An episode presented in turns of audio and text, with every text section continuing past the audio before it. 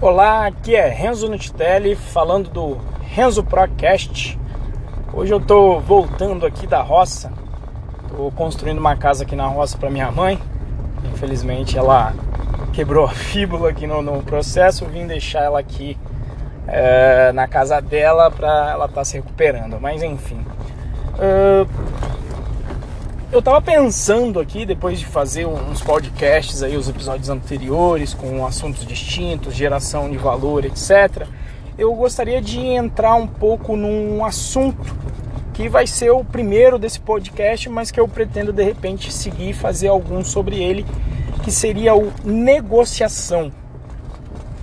É, e então o assunto desse podcast negociação e de repente eu pretendo fazer alguns outros falando aí, dando algumas dicas, pelo menos o, o que tem funcionado para mim e dividir isso com você.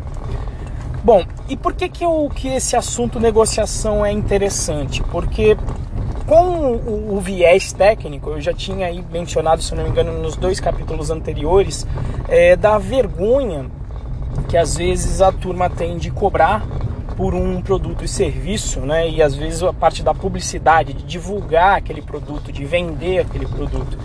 E nesse processo de venda encontra-se também o fato de você vender inclusive o seu serviço. Então eu quero faz, falar da negociação, também uma coisa que eu faço muito dentro do curso Python Pro, do ponto de vista de um colaborador de empresa.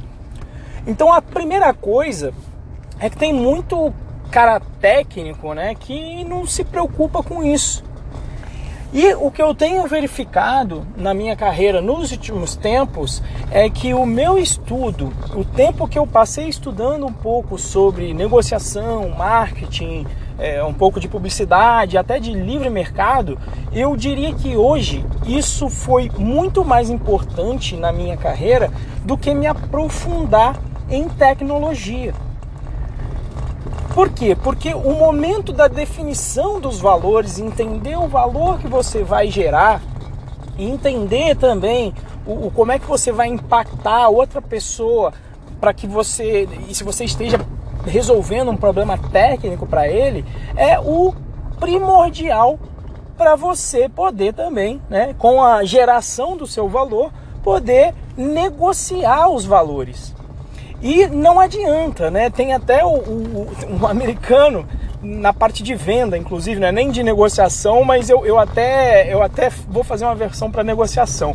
Tem um livro, eu esqueci o nome dele, mas ele tem um canal no, no YouTube que se chama, se eu não me engano, se chama Young Hustlers.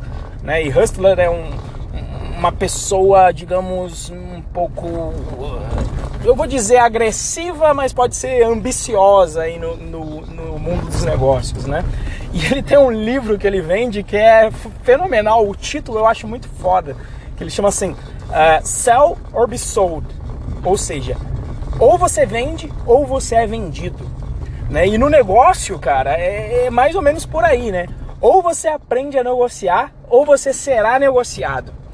É, e se você for negociado, obviamente que as pessoas vão levar em conta mais a parte delas. E se você não, não aprender aí as técnicas, você fatalmente vai poder sair no prejuízo.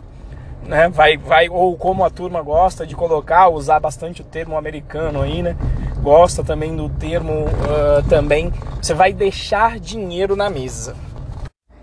Então, para você não deixar dinheiro na mesa, fatalmente você precisa dedicar um tempo para aprender sobre negociação. E, e, não tem jeito, não pense, ah, se eu sou um colaborador, eu não tenho que negociar.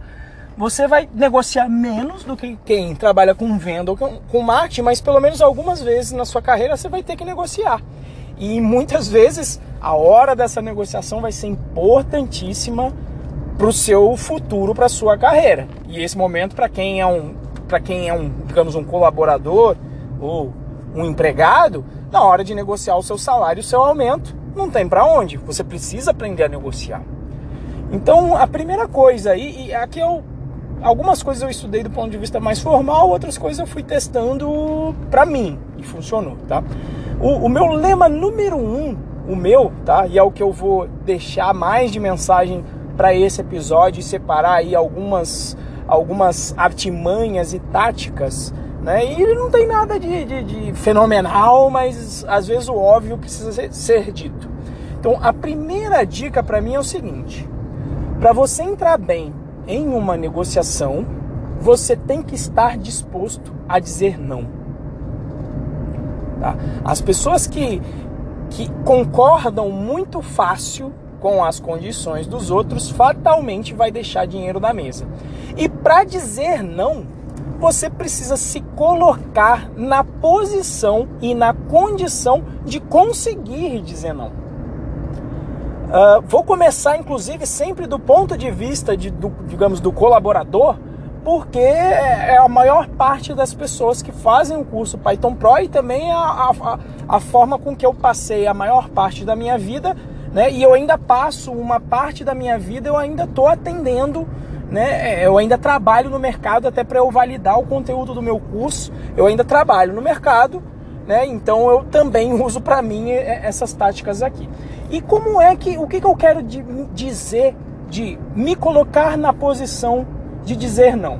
Então, se você é um, colabor, um colaborador, a primeira coisa, vai fazer o processo seletivo. Vai fazer para uma empresa só? Não, meu amigo. Você vai ligar ponto 50 e vai fazer processo seletivo para um monte. Você vai pescar, não é de vara. Você quer pescar com, com rede de arrasto, né? Pra, então você vai prestar o processo seletivo no atacado para colher no varejo. Para que isso? Para você ter ideia, você conseguir passar em alguns desses processos e ter várias opções na mão para escolher. E mais importante ainda, se você tiver mais de uma opção na sua mão, fica mais tranquilo de você dizer não para algumas delas e poder testar a negociação.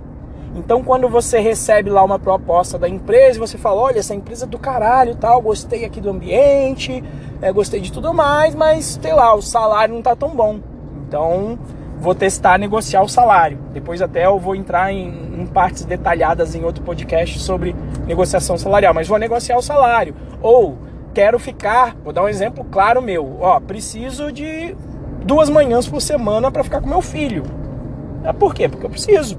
Então vou colocar também as minhas condições que eu quero trabalhar. Você não precisa aceitar de, ah, não, mas só pode trabalhar 40 horas semanais. Ué, mas você vai, vai, sai da caixa. Não fica no modelo da caixa de, ah, mas é CLT, e CLT normalmente são 40 horas e tal. E é bom que você já testa até a flexibilidade da empresa.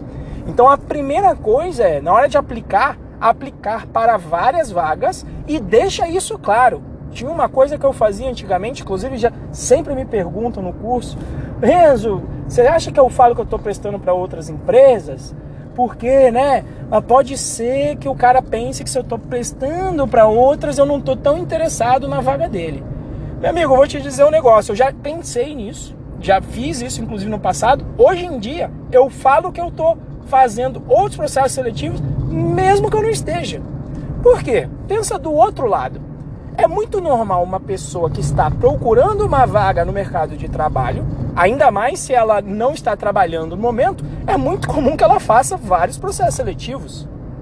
Então, se o cara ficar bolado porque você está fazendo vários processos seletivos, é, é, incongruente até com o que ele está fazendo. Porque ele, ele pergunta para ele, sabe? Não pergunta, mas eu já lancei a brincadeira. A empresa está fazendo processo só comigo? Ah, então se ela está fazendo processo com outros é porque ela não está tão interessada em mim. Não, ela está fazendo processo com várias pessoas porque ela quer pegar o melhor colaborador. E você está fazendo processo para várias empresas porque você quer pegar a maior vaga para você, a melhor vaga para você. Então, meu amigo, sempre fazer várias e falar que está fazendo.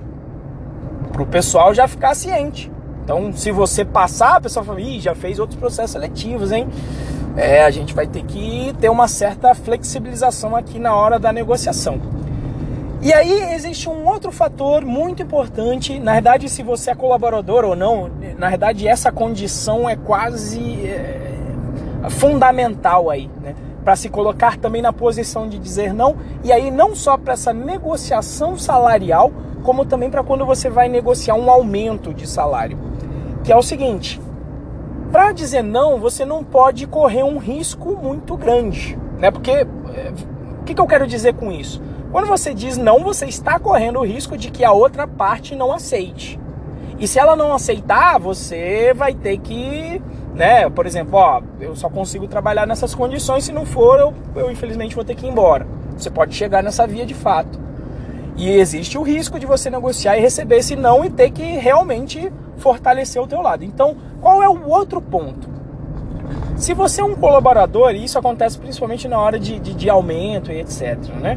É, você precisa ter um colchão financeiro, uma reserva de emergência que te garanta uma tranquilidade. O ideal é que esse colchão financeiro que você tenha seis meses de vida, ou seja, que você tenha uma poupança de emergência que você pode acessar a qualquer momento, caso você não esteja mais trabalhando.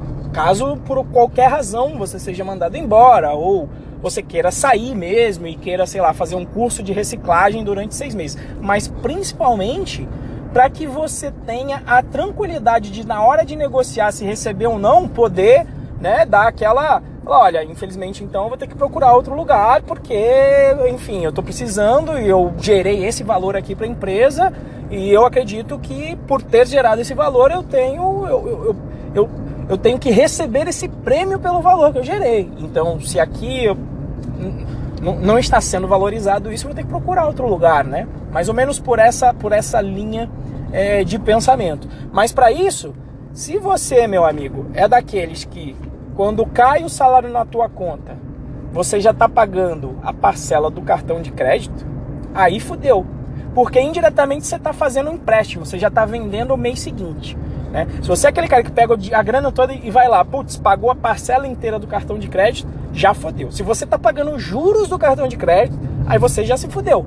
Por quê? Na hora que te falarem não, você vai pensar o seguinte: caramba, se eu tiver que sair ou se o meu empregador me demitir, eu vou pagar um juro danado lá do cartão de crédito e eu tô cheio de conta. Então isso vai inibir, não vai te colocar numa posição de dizer o não na hora da negociação. Não, eu não vou aceitar essas condições que existem aqui. Então, a grande dica aqui dessa parte de negociação, e aí é um assunto que eu posso falar até em outro podcast, na verdade eu pretendo falar sobre isso, é de estabelecer aí estratégias para você ir uh, uh, gerando aí essa poupança e como é que você vai aumentando o seu valor durante a sua carreira, tá? Mas o que eu queria falar nesse primeiro, digamos, nesse episódio que abre mais esse grande assunto que é negociação é um, você tem que se colocar na posição de dizer não.